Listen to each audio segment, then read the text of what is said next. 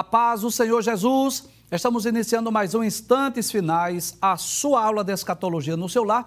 E desde já eu quero agradecer por sua audiência, a você que gosta de estudar as profecias bíblicas, a você que gosta de estudar os eventos escatológicos, a você que é um telespectador assíduo dos Instantes Finais e que acompanha a nossa programação pela TV ou pela internet. Que Deus te abençoe, que as bênçãos de Deus continuem sendo derramadas sobre a sua vida, sobre a sua família.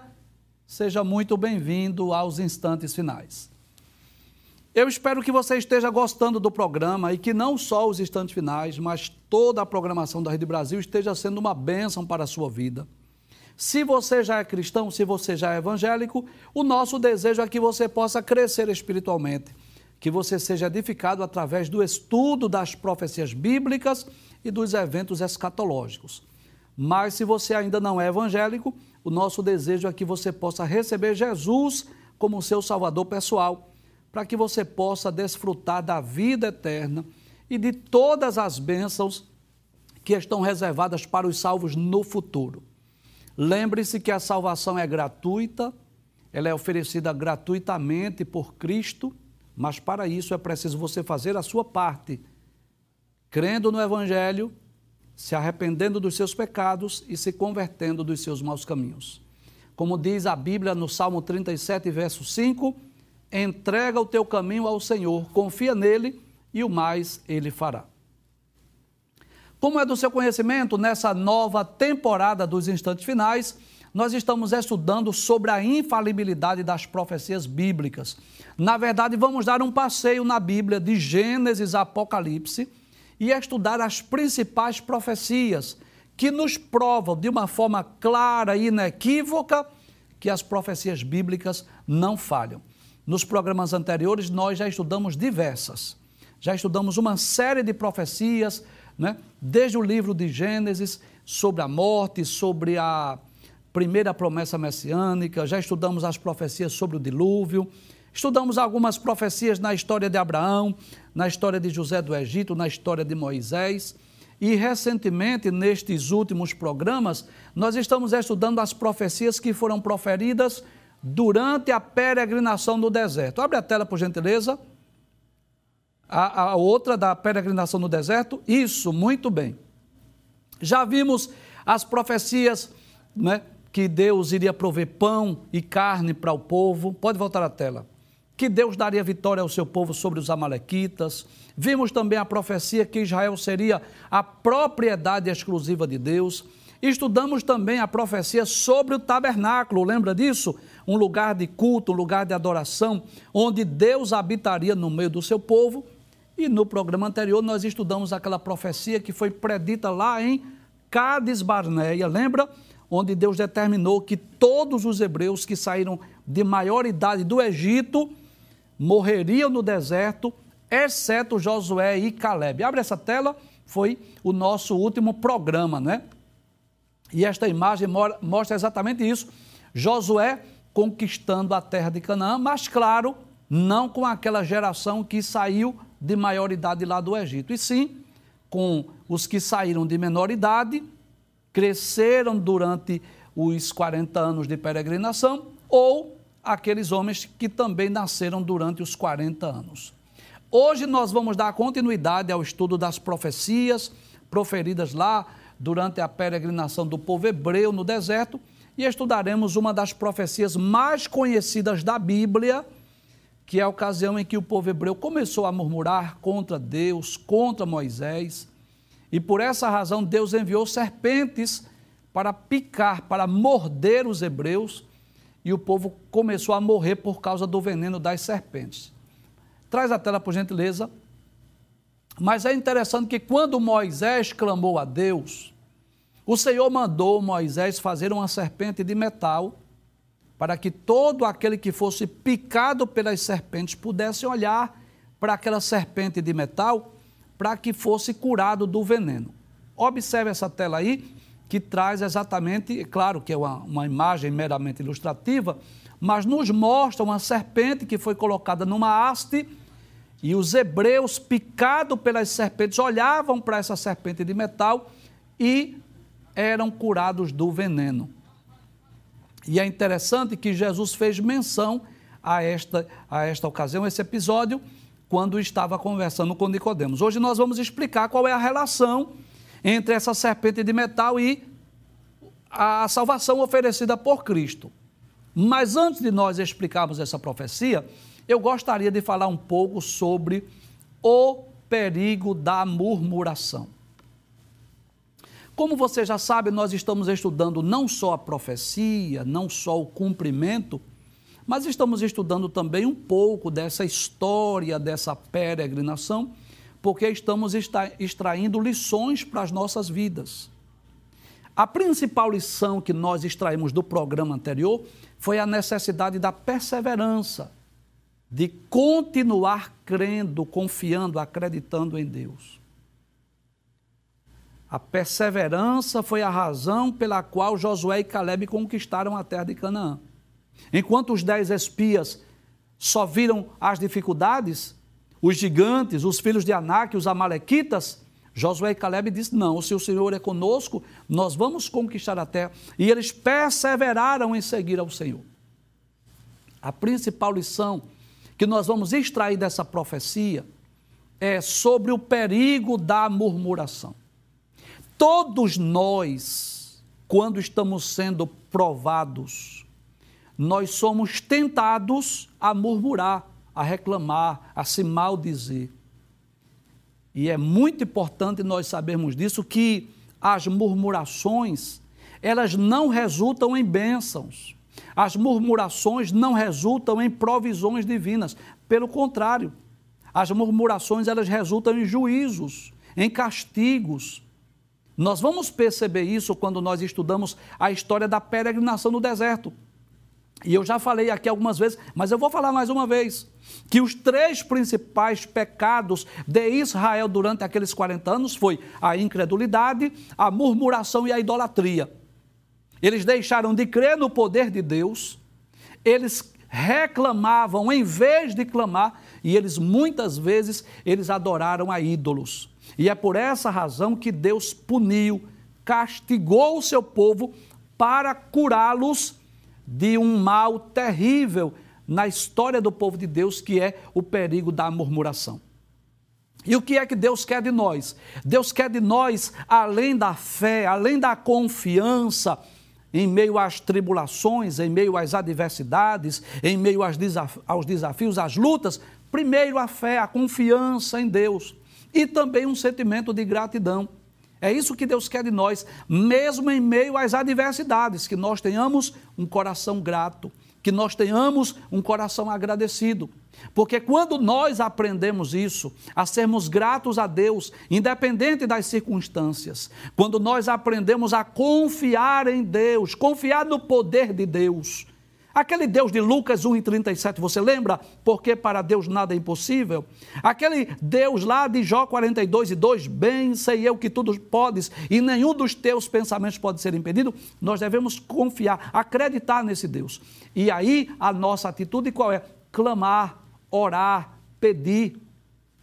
A Bíblia está repleta de milagres, de coisas extraordinárias que Deus fez no passado, quando alguém clamou, quando alguém buscou a Deus, quando alguém orou, quando alguém buscou a Deus em oração, Deus fez coisas extraordinárias.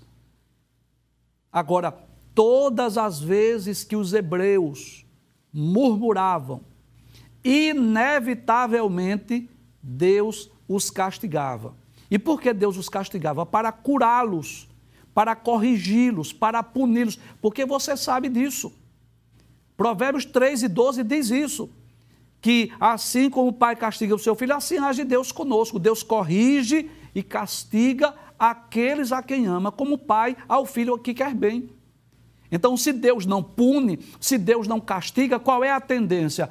A murmuração crescer, a murmuração aumentar. Então, Deus pune exatamente para curá-los. E é claro que os hebreus sabiam disso. Sair do Egito significa sair da escravidão, claro. Mas peregrinar no deserto, é claro que todo mundo sabia que não seria fácil. que haveria ocasião que iria faltar pão, haveria ocasião que iria faltar água, haveria ocasião que eles teriam, que eles iriam enjoar o maná. É claro que haveria ocasião que eles teriam que lutar, que teriam que guerrear. E Deus sabia disso. Só que Deus já havia demonstrado o seu poder na ocasião que Deus envia as dez pragas, na ocasião que Deus abre o mar vermelho, na ocasião que Deus torna as águas amargas de mar em águas doces, na ocasião que Deus dá vitória ao povo de Israel sobre os amalequitas, era Deus dizendo assim: Eu estou convosco. Não há, não há motivo para você temer. Que coisa interessante, nós já estudamos aqui que Deus diz assim: Olha, vocês vão fazer um tabernáculo e eu vou habitar no meio deles. Deus havia dito aos hebreus: Eu vou habitar no meio de vós.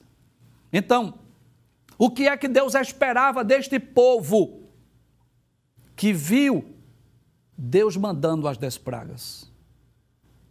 Que viu as águas do Mar Vermelho serem abertas?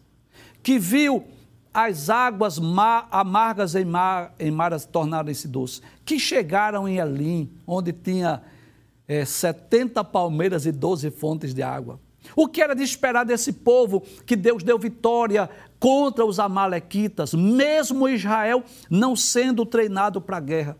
Era de se esperar confiança nesse Deus que está conosco, está entre nós. Deus vai prover, Deus vai cuidar de nós, Deus vai suprir as necessidades.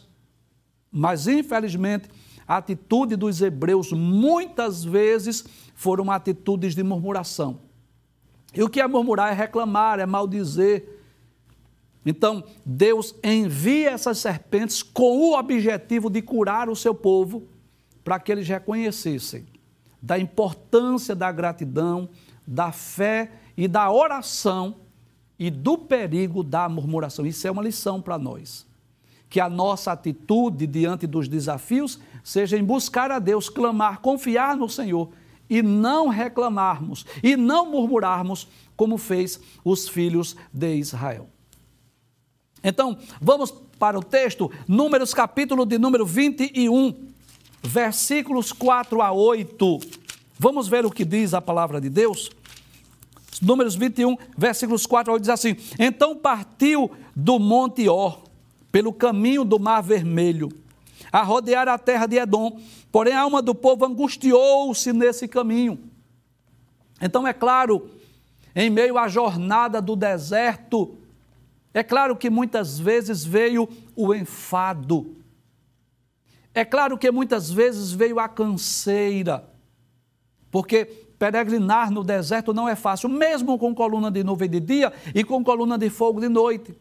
Mas veio, muitas vezes, o povo angustiou-se. E o povo falou contra Deus e contra Moisés, que foi a atitude errônea. É o que nós aprendemos, o que não fazer em meio às provas, o que não fazer em meio aos obstáculos, o que é que nós não devemos murmurar. Primeiro, não devemos murmurar contra Deus, por quê? Porque é Deus que cuida de nós, é Deus que está conosco, é Deus que supra as necessidades. Quando nós clamamos, ele não, não manda. Quando o povo clamou, Deus não mandou as codornizes. Quando o povo clamou, Deus não mandou, por exemplo, o maná. Então não havia razão para reclamar. Mas reclamaram também contra Moisés. E Moisés não tinha culpa. Moisés era apenas um homem chamado e escolhido por Deus para libertar o povo, para conduzi-los, para guiá-los. Se há alguém que não tinha culpa daquela, daquela situação, era Moisés, porque não foi escolha própria, não foi decisão própria, não foi Moisés que quis ir de livre e espontânea vontade para libertar o povo. Ele foi chamado, ele foi escolhido por Deus para aquela missão. Aí eles perguntaram: por que nos fizeste subir do Egito para que morrêssemos nesse deserto? É interessante isso. Quantas vezes os hebreus lembraram-se do Egito? em meio aos desafios, em meio aos obstáculos, eles esqueciam a escravidão, eles esqueceram que trabalharam com dura cerviz, eles esqueceram que foram oprimidos por Faraó, mas sempre em meio aos desafios, eles se lembravam do Egito o que era para nunca mais lembrar, nunca mais querer voltar para o Egito. Mas eles lembraram mais uma vez. Aí ele diz assim: Pois aqui nem pão nem água há, Veja que isso era uma mentira, porque Deus não estava mandando maná todos os dias. Deus não fez sair água da rocha. Então Deus estava cuidando, Deus estava suprindo. Aí ele diz: E a nossa alma tem fastio desse pão tão vil. Veja que agora eles estavam reclamando, como que enjoados daquele maná que Deus fazia cair do céu todos os dias. Versículo 6. Então o Senhor mandou entre o povo serpentes ardentes. E aí nós aprendemos algo aqui que essas serpentes não eram simplesmente serpentes que haviam no deserto e por, por um acaso morderam. Não. O Jeová Sabaoth, o Senhor dos exércitos, aquele que tem o controle sobre todos os exércitos da terra, ele mandou um grupo de, de serpentes de forma proposital. Isso aqui é um, um, juízo, isso aqui é um castigo de Deus para ensinar os seus filhos a não murmurarem. Aí assim, as serpentes ardentes que morderam o povo e morreu muito povo de Israel. Então, observe que agora o lamento, por exemplo, da mulher que perdeu o marido, do filho que perdeu a mãe ou o pai, do pai ou da mãe que perdeu seus filhos, as serpentes começaram a murmurar, é, morder, picar e o veneno matar muitos hebreus. Pelo que o povo veio a Moisés e disse: Havemos pecado e aqui eu aprendo uma lição importantíssima. A importância de reconhecer as nossas falhas. A importância de reconhecer os nossos erros. Eles disseram assim: havemos pecado. Eles perceberam que as serpentes foi juízo de Deus. E eu já falei aqui. Deixa eu falar aqui nessa câmera. Estamos no versículo 7, nós vamos voltar. Porque se há uma coisa pior do, do Pior do que o pecado, eu vou dizer, é permanecer no pecado, é não reconhecer o seu erro, é não buscar o perdão de Deus, é não se arrepender dos seus pecados. Isso seria pior do que pecar. Mas observe, quando as serpentes começaram a picar, eles entenderam isso. Isso não é um, um fenômeno da natureza apenas. Isso não é uma circunstância comum, não. Estava havendo algo no campo espiritual. Aquelas serpentes haviam sido enviadas por Deus, porque Deus tem várias formas de castigar. Deus tem várias formas de punir. E eu quero abrir aqui, até um parêntese aqui para explicar sobre o que está ocorrendo hoje na nossa sociedade, onde os pais praticamente estão sendo proibidos de castigar seus filhos, de disciplinar seus filhos. E eu quero deixar bem claro aqui que nós não somos a favor de pais espancar seus filhos, não. Não de forma alguma, nós não vamos defender isso. Mas nós somos a favor, sim, que o pai corrija os seus filhos. Porque se o pai não corrigir em casa, ele vai ser corrigido pela polícia na rua ou pelos seus próprios amigos. Então, muitos filhos estão é, sendo mal educados exatamente por falta de correção, por falta de disciplina, por falta de limites. E Deus, como um pai amoroso que é, Deus tem várias formas de castigar o seu povo. Às, às vezes Deus mandava seca, às vezes Deus mandava nações estrangeiras. Se você ler o livro dos juízes, você vai perceber isso. Inclusive, nós vamos falar algumas profecias que vamos culminar no livro dos juízes. Que muitas vezes os hebreus foram levados para outras nações ou foram castigados na sua própria terra por nações mais fortes por causa dos seus pecados.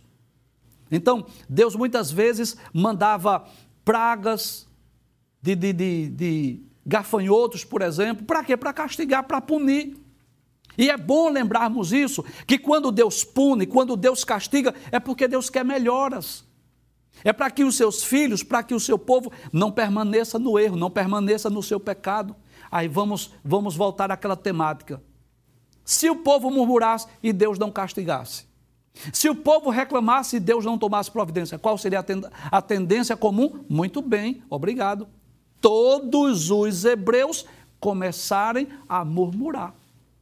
Tornar-se uma geração de murmuradores.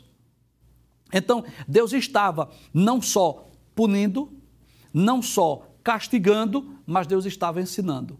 E detalhes: Deus não estava ensinando só aos hebreus, não. Porque isso foi registrado. Deus disse: Moisés, escreve aí, vice Moisés.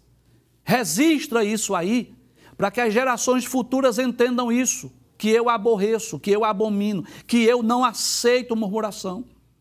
Que em vez de, de eles reclamarem, eles murmurarem, devem clamar a mim para que eu possa prover, para que eu possa suprir.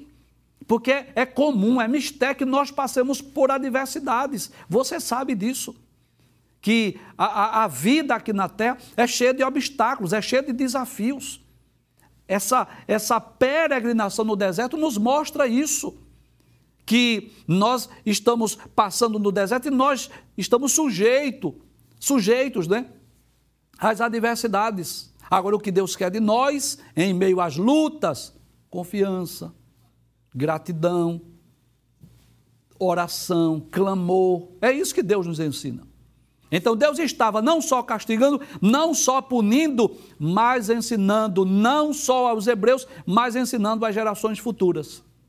E nós vamos ver uma virtude aí no povo. Qual foi a virtude? Eles reconheceram o seu erro. Eles reconheceram o seu pecado. E é isso que a Bíblia nos ensina que, que aquele que encobre as suas transgressões nunca prospera, mas o que confessa e deixa alcança misericórdia. Aqueles que confessam os seus erros, que confessam, que reconhecem os seus pecados, Deus é longânimo, Deus é misericordioso, Deus está prestes a, a perdoar, a restaurar, e é isso que a Bíblia nos ensina. Então nós vamos ver uma virtude do povo. E qual foi a virtude? é que eles reconheceram o seu erro. Claro que reconheceram de uma forma trágica. Eles reconheceram de uma forma cruel. Reconheceram, muitos reconheceram depois que ficaram órfãos. Muitos reconheceram depois que ficaram viúvos ou viúvas. Depois que perderam seus entes queridos. Mas observe que foi preciso que alguns deles morressem para curá-los do pecado da murmuração. Vamos voltar ao texto, versículo 7. Pelo que o povo veio a Moisés e disse: Havemos pecado, porquanto temos falado contra o Senhor e contra ti. Eles reconheceram, porque eles erraram duas vezes. Erraram quando murmuraram contra Deus e erraram quando murmuraram contra Moisés, porque Moisés não tinha culpa. Diz: ora ao Senhor. Veja que coisa interessante. Eles não poderiam ter orado antes, pedido a Deus força, graça, porque é isso que Deus quer de nós. Deus quer que nós possamos abrir o nosso coração. É por isso que nós, nós cristãos, nós não rezamos. Não é aquela aquela reza repetitiva com as mesmas palavras sempre, não. Nós oramos a Deus onde cada um de nós temos o direito de irmos à presença de Deus clamando a Deus, cada um com as suas palavras, do seu próprio vocabulário, abrindo o coração, falando dos seus dilemas, das suas frustrações, das suas necessidades. É isso que Deus quer de nós. O que, o que é que geralmente os filhos fazem quando estão precisando de alguma coisa? Não é recorrer aos pais? E Deus, Deus é o nosso Pai, Ele quer que nós possamos abrir o nosso coração, recorrermos a Ele se estamos passando por alguma privação, por alguma provação, por alguma necessidade, por alguma adversidade, nós temos a quem recorrer. Nós temos um Deus que é ao mesmo tempo, veja, Deus ao mesmo tempo, Ele é o nosso Pai, Ele é o nosso Senhor, Ele é o nosso advogado, Ele é o nosso conselheiro, Ele é o nosso juiz, Ele é o nosso psicólogo, Ele é o nosso psicanalista, Ele é tudo para nós. Não estou com isso, claro, me entenda, excluindo é, a possibilidade de você procurar um, um especialista em uma dessas áreas. Não estou dizendo isso, não, pelo amor de Deus. Se precise, não é pecado. E há um psicólogo, há um psiquiatra, há um psicanalista. Claro que não. Não, não estamos aqui isentando isso. Mas eu posso dizer que Deus também é psicólogo, também é o nosso amigo, nosso advogado, nosso juiz. E nós podemos recorrer a ele. Aí eles, depois que reconheceram o seu erro, que poderiam ter orado antes, mas quem não ora antes, com certeza vai ter que orar depois. Pode guardar essa frase. Quem não ora antes, com certeza vai ter que orar depois. Então, se eles, em vez de murmurarem, tivessem logo orado a Deus, contado os seus dilemas, as suas frustrações, as suas tristezas, as suas angústias, as suas amarguras, Deus teria agido de forma diferente. Quem sabe Deus levava eles para passar um tempo lá em Elim novamente. para eles beberem daquelas fontes das águas, para eles ficarem embaixo daquelas palmeiras. Deus teria providenciado ali um oásis no deserto, não de, de forma efetiva, porque o objetivo deles era chegar em Canaã, mas alguma coisa Deus tinha feito. Mas o, o que foi que eles fizeram? Reclamaram. E aí Deus manda o castigo, Deus manda as serpentes. As serpentes começam a morder, eles começam a morrer. Aí agora é que eles reconhecem o seu erro. E eles disseram: ora ao Senhor. Recorreram a Moisés mais uma vez. Porque Moisés era o líder, era o cabeça, era o, o, libertador, era o homem que tinha comunhão com Deus. Eles disseram: ora ao Senhor, que tire de nós essas serpentes. Então Moisés orou pelo povo. E nós podemos perceber aqui, não é? A, a paciência de Moisés com o povo de Israel.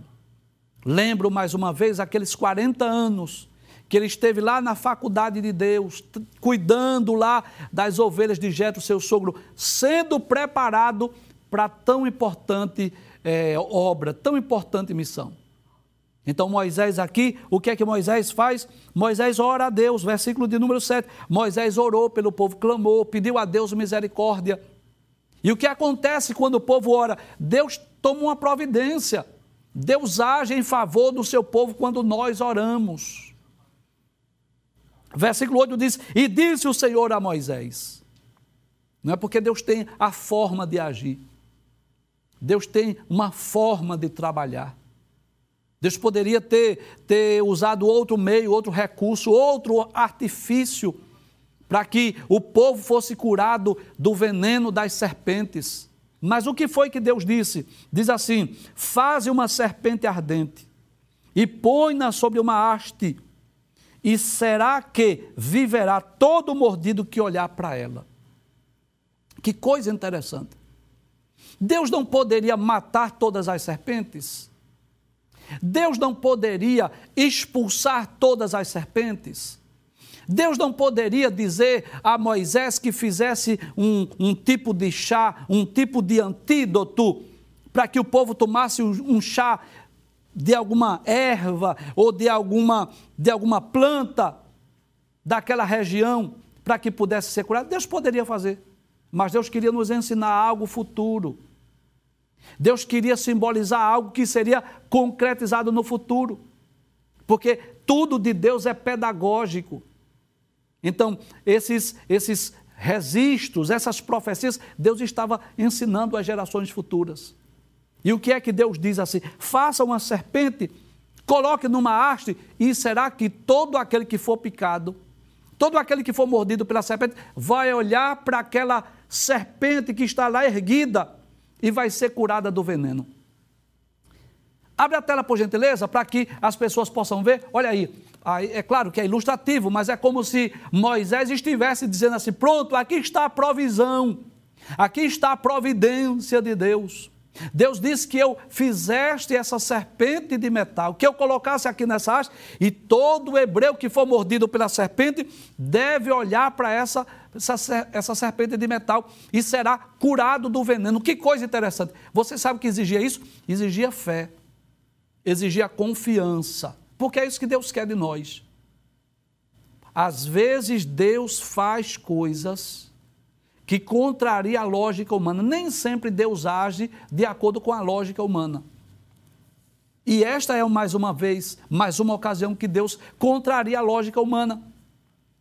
Então, Deus queria que as pessoas olhassem para aquela serpente de metal, para que os, o veneno não surtisse efeito. Versículo de número 9 diz assim: já é o cumprimento, né? Pode abrir a tela, nós vamos ver o cumprimento, capítulo 21, versículo 9, diz assim: E Moisés fez uma serpente de metal e pô-la sobre uma haste, e era que, mordendo alguma serpente, alguém olhava para a serpente de metal e ficava vivo. De uma forma misteriosa, de uma forma miraculosa, de uma forma extraordinária. O simples fato de olhar para a serpente fazia com que o veneno das serpentes ardentes não surtisse efeito. Em outras palavras, significa dizer assim: foi mordido pela serpente, se não olhar para a serpente de metal, morre. Mas se foi mordido ou picado, basta você olhar para a serpente que você será curado do veneno.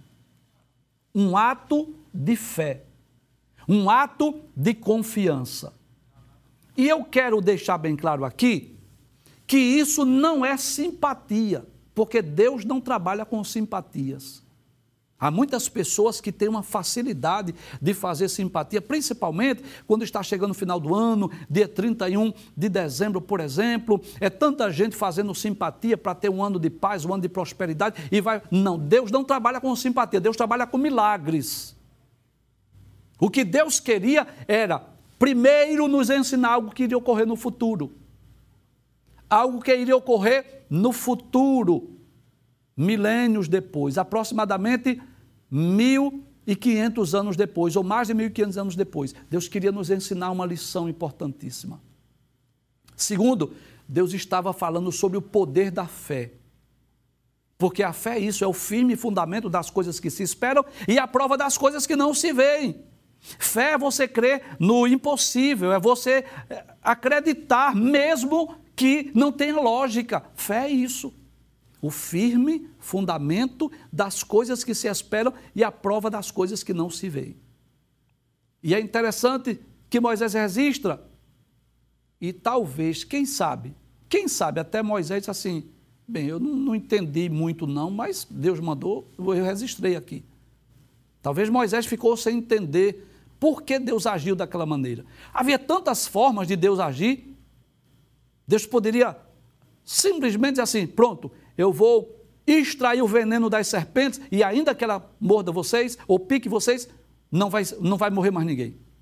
Deus poderia matar as serpentes, Deus poderia expulsar as serpentes, Deus poderia mostrar um lenho, uma planta, uma erva para fazer um chá. Deus disse: Não, eu quero agir diferente. Eu quero a fé. Eu quero apenas que vocês olhem para a serpente. E se você olhar, se você acreditar, o veneno não vai surtir efeito na sua vida. Que coisa interessante, passaram milênios. Já, já, já, já lemos o, o cumprimento. Já lemos o cumprimento. Mas passaram-se os milênios.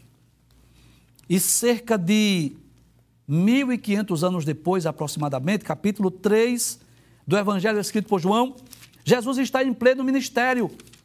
Um ministério marcado por pregação, cura e ensino. Mateus 4, 23 diz: Percorria Jesus toda a Galileia ensinando nas sinagogas, pregando o evangelho do reino e curando todas as enfermidades e moléstias entre o povo. E de repente Jesus é procurado à noite por um doutor da lei, um homem chamado Nicodemos. E aquele homem fez uma declaração belíssima acerca de Cristo. Ele disse assim: Rabi, que significa mestre. Sabemos que tu és mestre vindo de Deus, porque ninguém pode fazer esses sinais que tu fazes se Deus não for com ele. É como se ele dissesse assim: Eu reconheço que tu és o Cristo, eu reconheço que tu és o Messias, e eu provo isso pelos sinais. Não tem como não ser. Os milagres testificam, comprovam isso, que tu foste enviado por Deus. E Jesus olha lá no íntimo e percebe que Nicodemos era um, um religioso, era um doutor da lei, era um príncipe, mas ele ainda não era crente, ainda não era salvo. Ele precisava experimentar o novo nascimento, porque tem muita gente assim, que já é religiosa, que já tem religião, mas ainda não é salvo. E Jesus, quando olha no íntimo e vê que ele não era salvo, Jesus começa a ensinar sobre o novo nascimento. Começa a ensinar aquele doutor da lei sobre a necessidade de nascer de novo, de experimentar uma miraculosa transformação espiritual. Só que Nicodemos não entendeu. Nicodemos pensou que nascer de novo significa voltar a ser criança, voltar ao ventre da mãe. Jesus disse: Não, o que é nascido da carne é carne, o que é nascido do espírito é espírito. Necessário vos é nascer de novo, porque quem não nascer de novo não pode entrar no reino de Deus, e quem não nascer de novo não pode ver o reino dos céus. E é interessante que, dentro desse contexto, dentro desse diálogo, Jesus falando com Nicodemos acerca do novo nascimento, de uma mudança de vida, de uma transformação, Jesus traz a lembrança algo que ocorreu nos dias de Moisés. No capítulo 3, versículos 14 e 15 do Evangelho escrito por João, diz assim: E como Moisés levantou a serpente no deserto, assim importa que o filho do homem seja levantado. Em outras palavras, Jesus estava dizendo: da mesma forma, da mesma maneira como Moisés levantou uma serpente sobre uma haste lá no deserto, será necessário que o Filho do Homem, ele próprio, que esse título Filho do Homem fala da humanidade de Cristo, o Filho do Homem seja levantado. Mas para quê? Para qual propósito? Ele diz: para que todo aquele que nele crê não pereça, mas tenha a vida eterna. E a pergunta que nós queremos fazer é essa: qual é a relação entre a serpente de metal e o Calvário? A cruz do Calvário é simples. As serpentes mordiam e o veneno estava matando as pessoas. As pessoas estavam morrendo por causa do efeito do veneno. E eu posso dizer hoje que esse veneno representa o pecado, onde milhares de pessoas no mundo inteiro estão infectadas. A serpente lembra Satanás, lembra disso? a antiga serpente, e por causa desse veneno, por causa desse pecado, as pessoas estão morrendo sem Deus, sem paz, sem esperança, descendo a tumba fria. Quantas pessoas descendo a tumba fria sem a sua salvação? E o que foi que Deus exigiu lá nos dias de Moisés? Simples, é só olhar para a serpente, porque se você olhar, não vai surtir efeito o veneno, ainda que você seja picado, mas você não vai morrer. E o que era que Jesus estava nos ensinando? Que era necessário que Jesus fosse levantado. Em outras palavras, era necessário que Jesus fosse crucificado, que Jesus fosse colocado no madeiro. E o que é que todos nós devemos fazer? Olhar para Cristo. É claro que eu não estou com isso dizendo que basta olhar para Cristo para ser salvo. Não, não é nesse sentido. Até porque é impossível que nós possamos olhar para Cristo, porque Jesus já não está mais no madeiro, já não está mais na cruz. Mas que nós possamos olhar para aquele ato, para aquela obra, para aquele sacrifício, que a vinda de Jesus a esse mundo foi para dar a sua vida por nós, foi para morrer pelos nossos pecados, foi para nos dar o direito à salvação, para nos dar o direito à vida eterna. E é por essa razão que Jesus, quando instituiu a ceia, que Jesus deu o pão, esse tomar e comer, isto é o meu corpo. Ele dá o vinho e diz assim: bebei dele todos. Isso é o sangue do Novo Testamento, o sangue da nova aliança que é derramado por vós. Aí Jesus diz: Fazei isto todas as vezes que comeis e bebeis em memória de mim. Porque todas as vezes que comeis esse pão e bebeis esse cálice, anunciais a morte do Senhor até que venha. E porque Deus, porque Cristo institui a ceia, para nós nunca esquecermos da sua morte, do seu sacrifício, da sua vinda a este mundo para morrer por nós. Então, a, a vinda de Jesus a este mundo, Jesus ficou conhecido pelos seus ensinos. Jesus ficou conhecido pelos milagres que operou. Jesus ficou conhecido porque multiplicou pães e peixes, porque acalmou vento e tempestade, porque ressuscitou mortos. Mas a principal obra, a principal missão que Jesus veio realizar nesse mundo foi exatamente ir à cruz do Calvário derramar o seu sangue por nós, para que nós pudéssemos ser curados do veneno letal do pecado e possamos ter direito à salvação e à vida eterna. Por isso, quando Jesus está conversando com Nicodemos, Jesus traz a lembrança, Jesus traz a memória aquela serpente que foi levantada lá no deserto e diz assim: Da mesma forma, como diz o versículo 15, versículo 14 e 15: Como Moisés levantou a serpente no deserto, assim importa, como que diz, é necessário que o filho do homem seja levantado. E esse levantado aí não está falando de ressurreição, está falando do madeiro, da cruz, do calvário, para que todo aquele que nele crê não pereça, mas tenha a vida eterna.